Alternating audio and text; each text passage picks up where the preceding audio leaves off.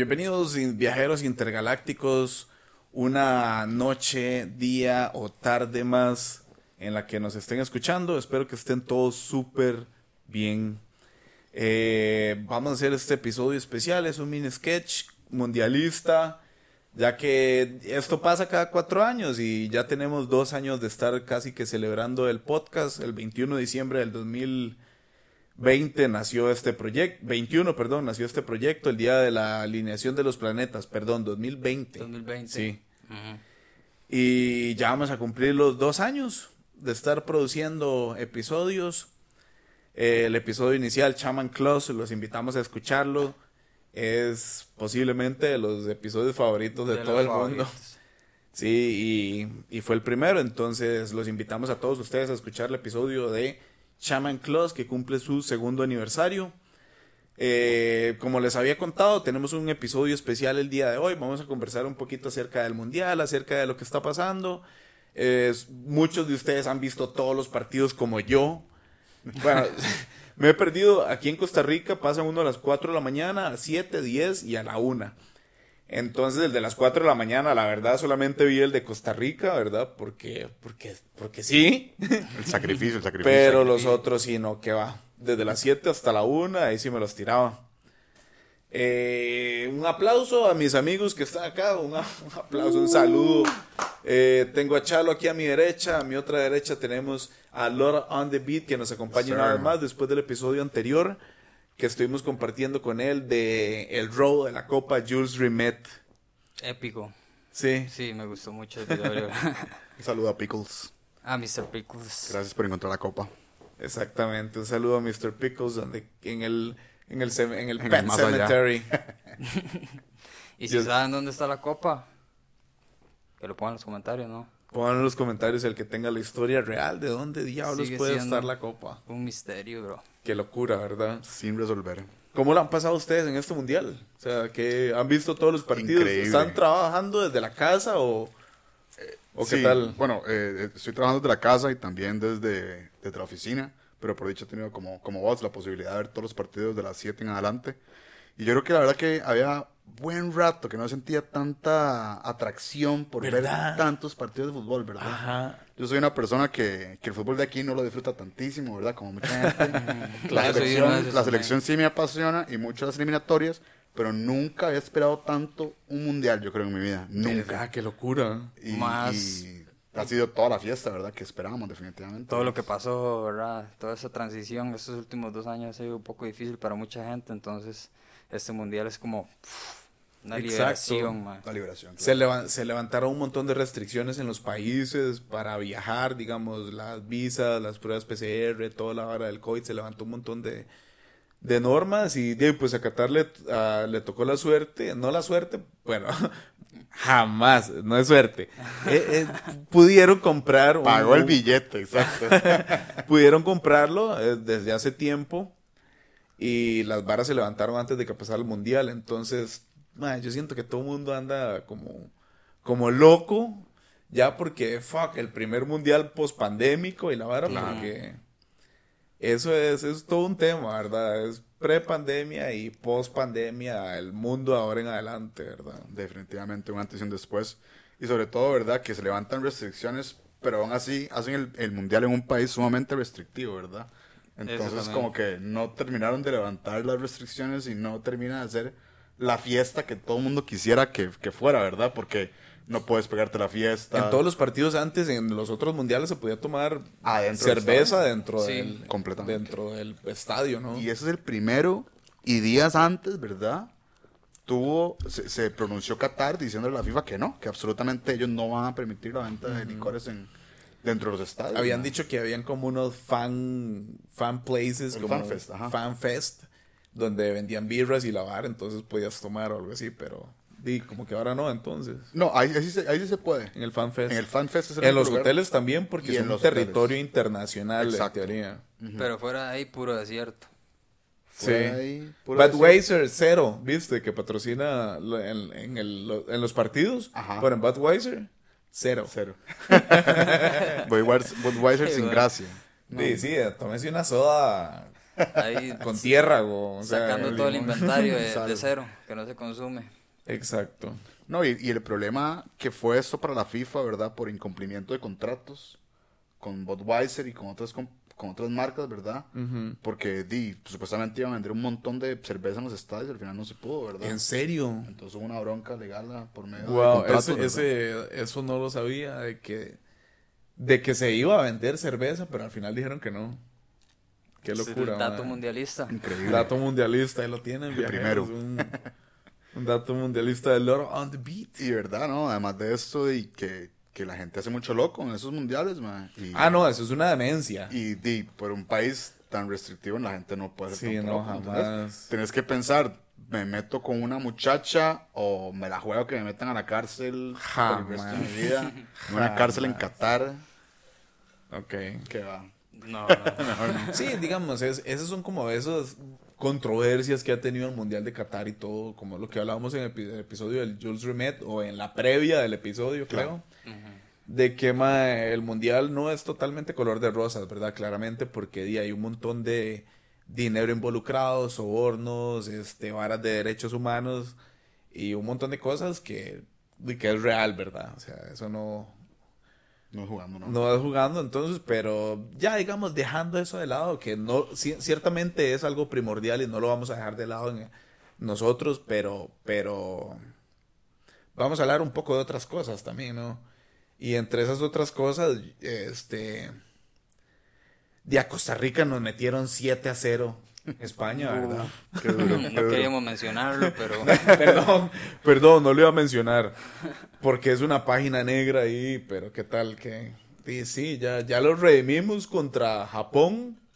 Siento que sí rectificaron. Rectificaron un poco, ¿no? Definitivamente, ¿no? Y nos damos un poquito la cara frente al mundo, ¿verdad? Ya no somos el equipo que está ahí de gratis en el mundial y que no pertenece a estar en el mundial. Fuimos la primera selección de CONCACAF en, en ganar un partido. Canadá, que fue el primer lugar en la eliminatoria, ya está eliminado el día de hoy, ¿verdad? Sí, hoy, hoy para la fecha de hoy ya lo eliminaron, ya claro. está eliminado, ya tiene posibilidad absoluta de clasificar. México pende de un hilo, ¿verdad? Y Estados Unidos, que juega el día de mañana, ¿verdad? Contra Irán, que es también de los partidos más polémicos, ¿verdad? que justamente estos días antes del partido se ha hablado demasiado de temas políticos. El partido no ha sido un partido político. ¿Cuál? Estados Irán. Ajá. Ok. Se han tirado. ¿Cómo, fue que quedó ese partido? Porque ya pasó. Digamos, ya, ya el partido ya sucedió. Ganó Irán. Ganó Irán, ¿verdad? Cierto. Se fue Estados Unidos. Uy, se fue Estados por Irán. ¿Vos sabías que los iraníes no tienen visa, no les, no les dan visa gringa? Imagínate. Pero bueno.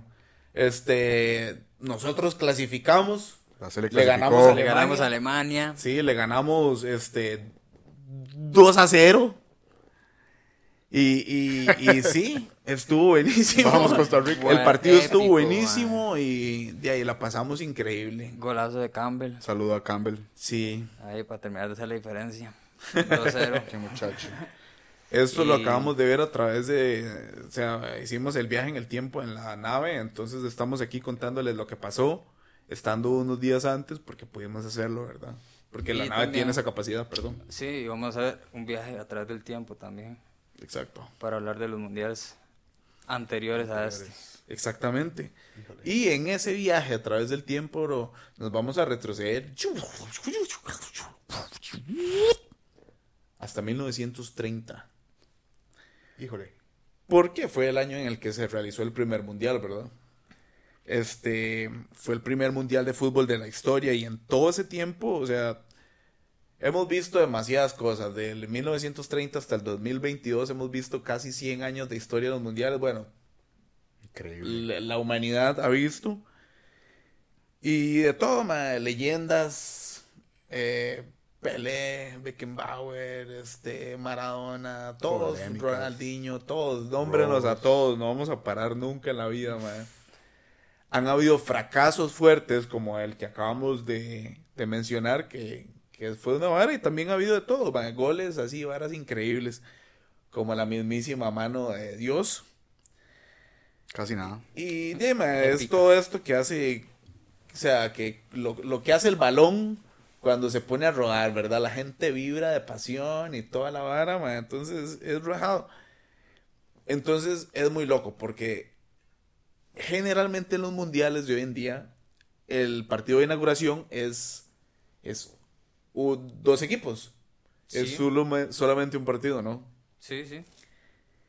En el primer mundial, el primer partido fueron dos partidos al mismo tiempo. El partido inaugural, escucha la historia, el dato cósmico intergaláctico. En realidad fueron dos, pues se jugaron de manera simultánea Estados Unidos contra Bélgica y Francia contra México. Con triunfos de Estados Unidos 3 a 0 y Francia 4 a 1 sobre los mexicanos. Entonces fueron dos partidos inaugurales a la vez. ¿En ¿Cómo jugaban? En una misma cancha. Unos marcos. no, no. Cuatro equipos en una cancha.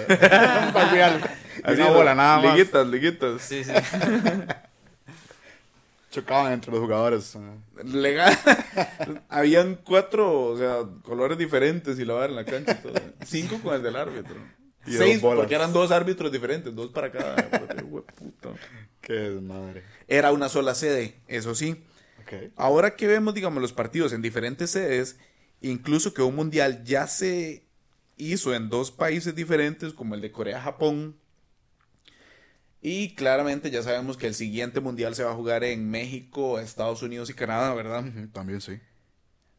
Es, es, resulta un poco extraño este, pensar que el primer mundial tuvo dos, eh, todo, tuvo el primer mundial tuvo todos sus juegos en la ciudad de Montevideo, en Uruguay. ¿Que en solo un estadio? Sí. No, en la ciudad de Montevideo habían tres estadios en Montevideo. Ah, muy interesante. El, el, el principal fue el, el, estadio, ¿cómo es que se llama el de Montevideo? Centenario. Tal vez. El que, digamos, el histórico de Uruguay es el Centenario. Ok. El Estadio Centenario. Centenario, exacto. Mm. El Centenario. Así quedaron los estadios después del Mundial. Sí, un, de hecho uno de los estadios ya no existe. De esos tres estadios que usaron de, que usaron de sedes, ya el estadio ya no existe. Sí. claro, es que son casi 100 años, ¿verdad? De, tradición futbolística, ¿verdad? Hay estadios que votan y renuevan como arroz. De hecho, varios de esos estadios de Qatar son estadios que van a, a deshacer. Son estadios que nada más construyeron para el Mundial y después de eso los materiales y todas las cosas se venden. yo esperaría que llegue algo a Costa Rica ahí, unas, unas butacas ahí, unas chantas para sentarse. Un container de esos para hacer por lo menos.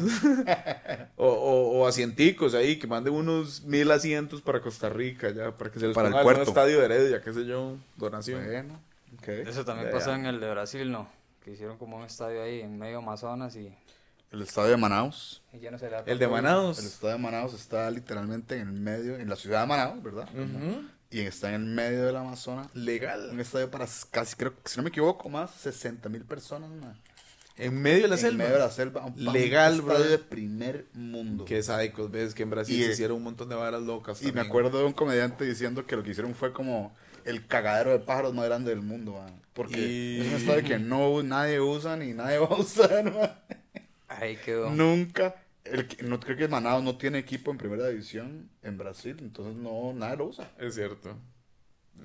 Queda como lugar histórico. Exacto. en ese primer mundial también ahí, ahí, tengo otro dato, por acá tengo varios datos, porque este, este episodio es acerca de ciertos datos muy locos de los mundiales y uno de esos es que como varios países europeos se negaron a participar en el Mundial de Uruguay de 1930, los uruguayos, quienes eran los campeones del mundo y los primeros de la historia, ¿verdad? Sí. Los maes entonces se negaron a participar en Italia al, año siguiente. Se la devolvieron. Se la devolvieron. Es como, no van a venir. No van a venir. entonces nosotros, que somos los campeones, no vamos a ir a jugar a Italia. O sea, Uruguay no es bicampeón mundial. No fue a defender el título. Porque no quiso. Exacto. Y tenía el pase directo, papá, ¿qué pasó ahí? tenía pase directo por ser campeón. No, hombre, no te imaginas. Qué bravo. Lo que deben estar enojados los uruguayos hoy en día, man, que no puede decir, decirse tricampeones mundiales, man. Qué demencia. Por un problema político en esas épocas, ¿me entiendes? por una chichona, yo no quiero ir, ¿No? esos no vinieron, yo no voy. La mala crianza, literal. Por la pura mala crianza. El orgullo. ¿Vos sabías que yo había escuchado que para esos ese mundial, los primeros mundiales, a Costa Rica lo invitaron? A, esos mundiales de los 30. Costa Rica, nada más no. No, tenía equipo. No aceptó el llamado, digamos. sí, ok. ¿Existía el fútbol? Yo no sé si existía el fútbol aquí. Mm, no, muy buena pregunta. yo diría que, sí. ¿En qué año se fundó el, el Saprissa y la Liga? que la Liga y Heredia cumplieron un centenario. 100 años, exacto. Entonces, todavía somos lejos del 30, digamos. Ajá, ya existía. ya, ya, había fútbol ya bueno. digamos. Aquí claro, claro, claro, claro. Otro dato muy cósmico, eh, la, cósmico. Otro dato mundialista dice que la selección de Brasil es la única que ha participado en todos los mundiales. Y quizás eso, más a su buen fútbol, ¿verdad? Claramente le ha dado más oportunidades y son los máximos ganadores con cinco copas del mundo. Scratch tuvo. Porque no hay país con más potencia. Sin Brasil no hay mundial más. Exacto. hoy, bueno, el, día ese que vimos el partido de Brasil contra Suiza Qué buen partido, ¿verdad? Qué locura. Fucking Brasil. 1-0 ganó, ¿verdad? Ajá. Y es imponente, es imponente. El día ese. no tiene, no tiene, no tiene rival. Históricamente, Brasil tiene los mejores jugadores históricos del mundo. Ajá. Neymar, Neymar tuvo un esguince, ¿verdad? Y como que estaba un toque fuera de las canchas. Está fuera. Sí. Qué duro, salió llorando de la cancha. Como, di, el maestro sabía que estaba fuck. Sí, fijo. Con el tobillo hinchadísimo. Exacto. No, eso y perdés el mundial, weón. Ok, de esos cinco títulos de Brasil, hoy este dato. Pelé, considerado por muchos el mejor jugador de la historia, de esos cinco títulos de Brasil, Pelé estuvo en tres. Cosa que ningún jugador ha podido lograr muchos de los jugadores ahí no, ni siquiera ganaron un solo mundial, ¿verdad? Pero Pelé estuvo en tres mundiales, weón. En, tres mundiales de campeón, fue campeón tres veces. Ganó tres veces. Ajá, el MAE fue campeón. Tres, veces la Copa del Mundo. En Costa Rica celebramos porque fuimos al mundial tres veces seguidas, man. Pero ese MAE ganó tres veces el mundial, man. Qué, qué pelea más demente, man. Increíble, man. Sí, man. Este, en 88, es otro dato, por acá tenemos que en 88 años de historia de los mundiales, bueno, 88, 92 años de historia de los mundiales, solamente 8 selecciones han ganado la Copa del Mundo. Y para, para Rusia, digamos, al menos Italia no participó. Y los, los alemanes quedaron fuera para Rusia, ¿verdad? y Italia tampoco participó para este. Cierto que eran de los favoritos. De los favoritos. Ni siquiera participaron. Y Alemania, ya los, ya los eliminamos. Doble ridículo. Doble. Eliminamos en el 18 y ridículo en el 22. Sin precedentes, la verdad. Una selección alemana. Y, es increíble porque uno los ve jugar y no tienen un mal ritmo. Son muy buenos, tienen un montón de cracks. Son buenísimos. Pero uno no entiende cómo no se han llegado a poder acoplar en una selección que invierte dinero en fútbol como ninguna otra. Alemania es potencia, tiene equipos de los equipos más top siempre, mundo. Siempre son considerados favoritos para hacer un excelente papel y ya son dos mundiales seguidos.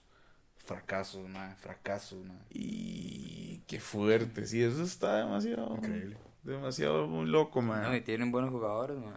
Como se dice, puros cracks. demasiados cracks. Puros cracks. Ok, sigamos, sigamos con los datos muy locos de los mundiales. Tíreme, tíreme, a ver. Se dice que para no perder prestigio, Benito Mussolini le dijo a la selección de Italia en 1938 que o ganaban la copa o los iba a condenar a muerte. Como sabían que Mussolini al Chile iba a cumplir la advertencia, entonces jugaron con todo. Y Afortunadamente ganaron la Copa del Mundo en su propio país. La Copa de Italia 38 la ganaron bajo amenaza. Italia bajo amenaza de yo, yo, siempre he sido un defensor ma, efervescente de los derechos humanos, ma, pero de ahí, aquí podemos sacrificar a, muerte a los jugadores, ma, a ver si quedamos campeón, ma, a ver si por lo menos Pasamos de ronda, man. Si no pasan de cuartos, man. Di como a los, a los de Arabia Saudita que les iban a dar un Rolls Royce por haberle ganado a Argentina. Man, un Rolls Royce, man. Pero perdieron el partido siguiente contra... contra Gales. Contra... no, no, mentira. Contra... Eh, contra... Eh, Ay, man, yo lo tenía... Este... Polonia. contra Polonia, weón. Lewandowski. Ajá. Se los echó. Y tuvo demasiadas oportunidades, digamos, Arabia Saudita, sí. puf, y pa, la mandaba a volar. Las de las mejengas creo que fue a las 4 de la mañana que, que yo solamente no pude ver, ¿verdad? Eh, pero, pero sí, ma, o sea, a lo que tengo entendido, a lo que me reportaron, eh, sí, ma, Arabia estuvo encima, ma, tuvo muchas posibilidades de haber ganado, empatado ese partido. Qué jeta, sí. no pudieron. Y era más bien estaba horrible. Ahora, ahora está, está fea la cosa para Arabia. Los van a matar ahí en esos países. Si no fue que ya lo hicieron, por, ajá, pero, pero, pero sí. ¿Y ahora que va a México, Arabia es? México, y México va por, di los dos Van por todo, porque México. Eh, que gana clasificado, perdió, contra Argentina, fue. Perdió 2-0. ¿Y el primero de México? Empató, con Polonia. Polonia. Uf. Qué duro. Sí. Nada más para aclarar, hemos viajado a ese preciso momento del futuro cuando jugó México con. Y nos devolvimos. con Arabia Saudita. Ajá. Pero sí fuimos al de Costa Rica, Alemania. Pero no les vamos a contar el de México. Lo vamos a dejar ahí. Picando. Hojas, hojas de este megadato. Héctor Castro, de la selección de Uruguay, de aquellos tiempos, ¿verdad? El maestro solo tenía un brazo y era conocido como el Divino Manco. Anotó el cuarto gol de su selección en el primer mundial en 1930 contra Argentina y así se llevaron la copa. Solamente tenía un brazo. El Divino Manco, don Héctor Castro. Que en paz descanse. Qué increíble. Que... Ok, y hablando de brazos y manos, ¿verdad? En el Mundial de México de, del 86, nada más y nada menos que Diego Armando Maradona, considerado por los que no están con Pelé como el mejor jugador de la historia, como ahorita que están los de Messi y los de Ronaldo. Entonces, de ahí, el madre metió un, el, el gol de la mano de Dios de Maradona. Metió un gol con la mano y él fue marcado como válido por el árbitro, lo que sirvió para que su selección le ganara a Inglaterra y calificara para la final. Bro, polémica absoluta. Ya eso no pasa con la tecnología Con el bar. El mar uruguayo no pudo haber hecho eso. Porque no tenía la mano. Ajá, nada más. Tiene más honra ese señor que don Armando, imagínate. Claro. Ok, y ahora que estamos hablando de, errores arbitrales, ¿verdad? Como el de la mano de Dios, hay que decir que son, son bastante comunes, pero, pero no es el, que un árbitro reconozca su error, ¿verdad? Y, y menos, o sea, no es común que el mae diga, no, fue error mío, y menos que reconozca que el mae lo hizo a propósito hoy. Híjole. Joao Etzelfilio, árbitro húngaro, admitió que en el partido entre Colombia y Rusia, en el Mundial de Chile 62, favoreció a los colombianos como vergüenza por la invasión, como, como venganza, verganza, como venganza por la invasión rusa a Hungría en 1956 favoreció a los colombianos en el partido y el lo aceptó. Increíble ese, ma. Sí. Está muy loco. Este otro dato también es interesante porque era lo que hablábamos anteriormente, que durante los primeros mundiales se entregaba la copa Jules Rimet al ganador del mundial, pero en 1938 con la Segunda Guerra Mundial, el dirigente italiano, el que les conté en el episodio anterior, viajeros, y si no lo han escuchado, Escúchenlo porque está buenísimo. El madre lo escondió debajo del colchón, ¿verdad? Para evitar que, se lo robaran durante la, durante la guerra. En la caja de zapatos fue. En la caja de zapatos. En una caja de zapatos, ajá. Exacto. Qué increíble, man. Qué rey. Ah, la caja de zapatos debajo de la, cama. Qué loco, weón. Ah, pero la pensando lo que dijiste, el árbitro eh, húngaro, man, muy, muy bruta la FIFA poner a un árbitro húngaro a pitarle un partido a Rusia que venía hace poquito a invadir Hungría, ¿entendés? Todas las represalias. Ah, total, total. Ah, sí. De Y no, penales regalados para Colombia como loco, fuera de juego. Al Chile. Nada, nada. Pitar lo que le da la gana. Lo que le da la gana. Roja al entrenador de Rusia de una vez. Hoy, hoy, hoy este dato. como, como se consideraban, sub, o sea, como estos madres se consideraban superiores por haber inventado el fútbol, los ingleses, los madres se negaron a participar en los primeros mundiales. Así que aparecieron hasta 1950 en, en la Copa, digamos. Antes de los madres, a pesar de que lo habían inventado, no, nunca aparecieron. Sin embargo, esa superioridad no ha quedado demostrada, pues solo se ha podido, solo, solamente han podido ganar un mundial y fue en el 66, realizado justamente en Inglaterra y con un gol que ni siquiera era válido. Ese fue el que mencionaste en el episodio anterior también. Exacto. El gol fantasma. El gol fantasma. Del 60. No, increíble. El de, el de Pickles. Ese fue el de Pickles, ¿verdad? Ya, el Ese de fue el previa a Pickles. Ese fue el de Pickles. Qué bien Pickles, man. Pickles, mariscal de campo. Ujú. Y yo, oja, se- con este, siguiendo con los ingleses, precisamente en su primer mundial en 1950, perdieron contra Estados Unidos, que era un equipo considerado bastante débil, ¿verdad? Lo que generó que al recibir los cables telegráficos con la información, eh, en Inglaterra no creyeron la vara. No, pip, pip, pip, pip, pip, pip, y entonces los más no creyeron y hubo cientos de pedidos para reconfirmar los datos. Porque los más no creían que, Que que, Estados había ganado. que Estados había ganado. Qué increíble. Se saturó la vara. Qué malos perdedores, man. Oye, este dato, en el Mundial de 1950, llevado a cabo en Brasil, la selección de la India se di, había clasificado. Pero la FIFA les prohibió jugar descalzos, como lo hacían en su país, así que los indios se negaron a participar. Y lo salvaron, man. Les iban a mojar las patas, man. Sí, Oh, un taco así en man. el- Más de un quebrado Todos los quebrados. Ay. Bien Pero por de los ahí- indios que no jugaron, verdad. Sí, sí. Pero qué loco, ¿verdad, ma? Sí, Increíble. no jugaron descalzo, entonces Ma, no es jugamos. que son encuentros de culturas, ma, definitivamente. Y es vacilón porque el fútbol es el punto común donde todas esas culturas se unen, ¿me entendés, ma? O sea, usted puede hablar diferente, todo lo que usted hace en su vida lo hacerlo diferente, pero si llega a jugar fútbol y la vara va a ser igual en todo lado, ma. O sea, Exacto. eso no va a cambiar. Exacto. Excepto que juegue descalzo, ¿verdad? que no es recomendable. Hoy este dato de la mayor asistencia. ¿Por qué también en 1950 se registró la mayor afluencia a un partido mundialista? ¿Alguno de ustedes tiene idea de cuál fue? En el Maracaná. En el partido entre Brasil y Uruguay y en el Estadio Maracaná. Usted lo ha dicho, bro. Maracanazo. Se lo dijo. Te ganaste el... Con una entrada de 199.854 espectadores, la mayoría de los cuales salió llorando porque los brasileños perdieron en casa y eso es conocido como el maracanazo.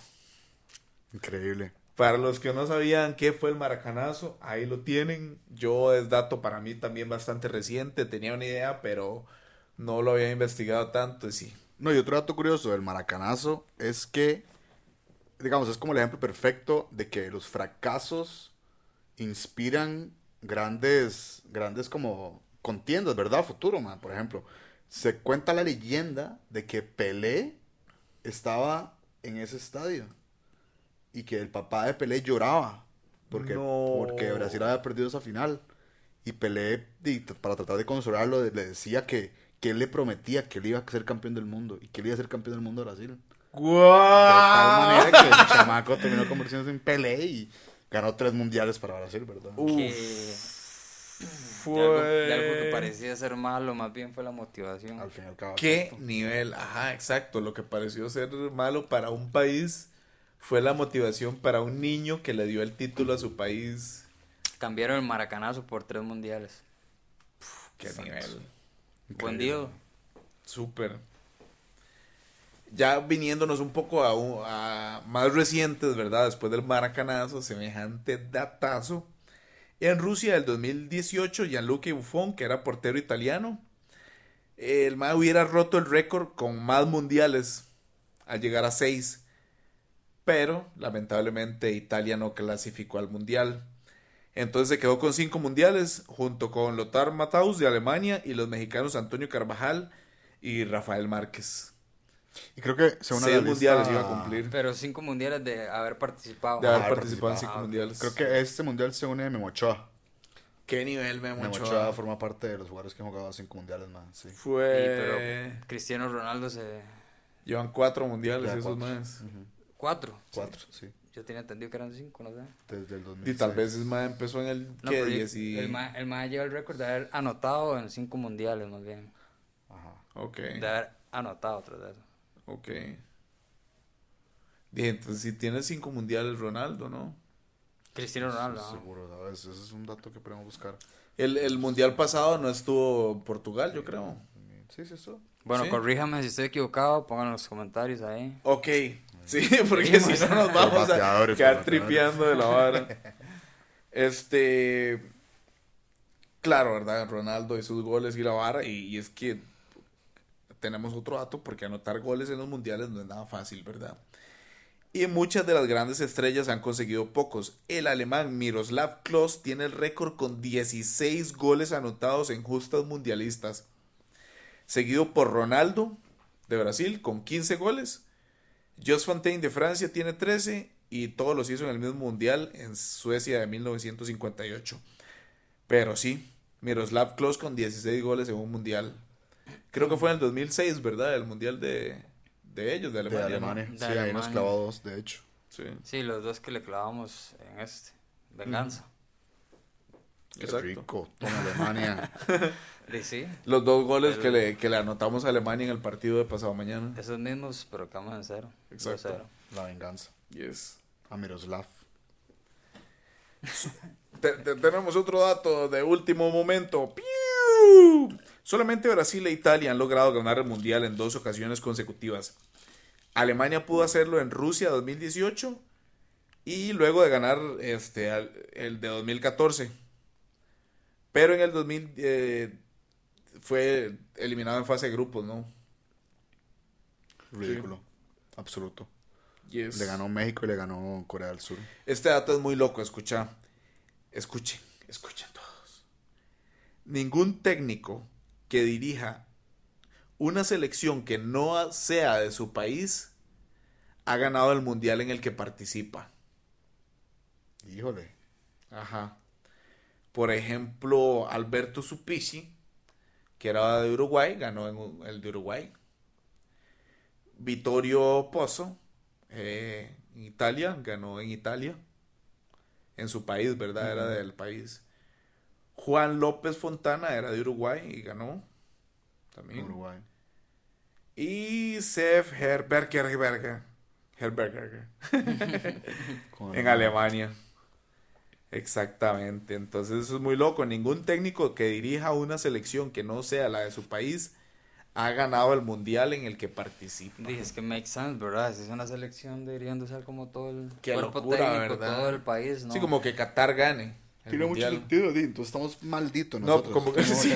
Nunca, man. Entonces, nunca en la vida. Puros colombianos y puro gente de otro lado. sí. Solo con el machillo tuvimos oportunidad, más bien fue como un culo, man. Ajá.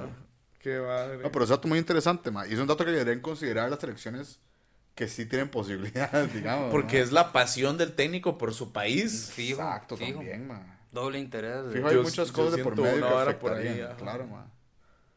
Es que se la vara, hay que darlo todo por la camiseta, por el país, ¿no? Hay que darlo todo por la camiseta. En efectividad, hablando un poco de la efectividad, digamos, de los países, solamente en cuatro ocasiones un equipo ha ganado todos sus partidos. Uruguay en 1930 con cuatro, Italia en 1930 con cuatro, Brasil en 1970 con seis y de nuevo Brasil en 2002 con siete partidos que ganaron. Uf un dato muy extraño, muy loco de las varas que han ganado. Pero bueno, este dato para nuestros amigos mexicanos que nos están escuchando, que lo deben saber mejor que nosotros, este es la selección que, que ha clasificado a más mundiales. Bien. A todos los, bueno, no a todos, a 16 mundiales, pero sin ganar la copa.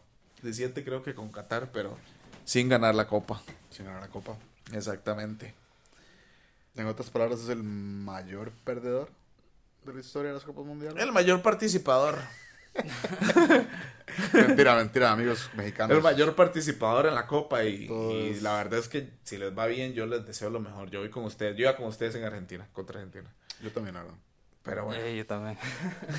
Pero qué va, man. Sí, eh, esos fueron algunos datos mundialistas que les traje, digo, para seguir la vibra del, del ride del mundial, ¿verdad? Ya que estamos en esta nota por este mes y aprovechar que pasa una vez cada cuatro años, ¿no? Y el podcast salió, nació hace dos años, estamos en medio mundial, ¿por qué no? Hablar un poquito más de mundial. Hablar un poquito más de mundial, para que ya se nos salga por los oídos. Dinos que también lo disfrutamos, ¿no? Sí. Es una fiesta que se vive mundialmente. Sí, es un fiestón. Con, con vos era que hablaba el otro día acerca de que, que es muy diferente un mundial que las Olimpiadas, porque el mundial realmente une a toda la, a todo el mundo, digamos, a todo el planeta, porque dices que el fútbol es el fútbol, ¿verdad? En cambio, en las Olimpiadas es como por, por disciplinas, que este va a apoyar esta vara, este no sé qué.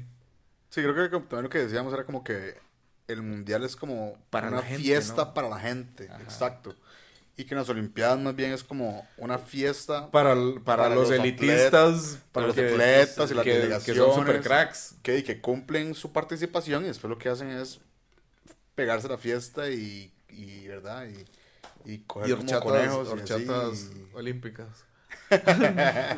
sí, igual es que no hay como tantos seguidores de la vara, de la disciplina, ¿me entiendes? no es como que usted diga, me a despertar a las 4 de la mañana a ver este mae. De, no sé, hacer era complicado deporte. Sí, sí. sí. es otra cosa, definitivamente, el, fútbol. Exactamente. Entonces, sí. Perritos. Así vamos, seguimos con la. Después del episodio anterior, vamos a tirar las nuevas predicciones para las. Eh, bueno, ahí no, para la final o para. Bueno, para la final ya, ya la habíamos tirado. Ustedes habían dicho Francia. Brasil. Brasil, yo dije Alemania y Brasil, aunque no creo que, que y la más tengo, la verdad. eliminado. Sí, ya que por eso, porque ya quedó eliminado, entonces sí, ya nos actualizamos. Lo puedes cambiar entonces. Por la CL, la CL Brasil. Uf. Ojalá. Pues con esa predicción nos despedimos de ustedes en un episodio más, un sketch eh, mundialista, para compartir un rato, algo diferente, para que conozcan un poco el nuevo estudio. Gracias, Chalo, por eh, acompañarnos como siempre en cada episodio. Loro on the beat. Un placer. Gracias a ustedes por este viaje. Y gracias a los mil seguidores de TikTok que están ahorita disfrutando de esto en vivo. Eh, es cierto, ustedes están live, gracias por, estar ahí. Entonces, episodios mundialistas van a ser en vivo, para los otros tenemos el Patreon, para que se suscriban ahí. Exactamente. Y durante diciembre faltan un par de episodios especiales. Vamos a tirar las predicciones del viaje intergaláctico para el 2023, que era sorpresa, pero se los estamos contando a ustedes que se quedaron hasta el final del episodio. Y listo, recuerden que a mí me pueden encontrar como luisfer-om en Instagram. A vos, Chalo. Juan SSNM. Y a lot on the beat. A lot on the beat. Lo pueden encontrar en Manuel Loría 24 o eh, Costa Pirata Music en todas las redes sociales. Eso es Costa Pirata Music, también patrocinado por ellos, sponsored. Y por el, eh, el vino Puente Real. Producido en Liberia, un vino vegano artesanal, máximo nivel. Vino de flor de Jamaica. Mm. Y bueno, no más anuncios por hoy, yo creo. Si tenemos algún anuncio adicional. Eso sería. Eso sería. Viva la Cele. Nos vemos en la próxima. Nos vemos en el, próximo episodio, en el siguiente sketch. Y viajeros, si les gusta el fútbol, jueguen y sean el número uno, porque el paso de ser quienes somos a ser el número uno es bien complicado. Y hay que ponerle mucho, porque para ser el número uno hay que ponerle todo el amor que se merece. Hacer el número uno, entonces. Amor, pasión, disciplina y constancia, perro. Amor, pasión, disciplina y constancia. Créansela. Vuelen alto, viajeros. Siempre alto. Hasta siempre. Despegamos. Vámonos.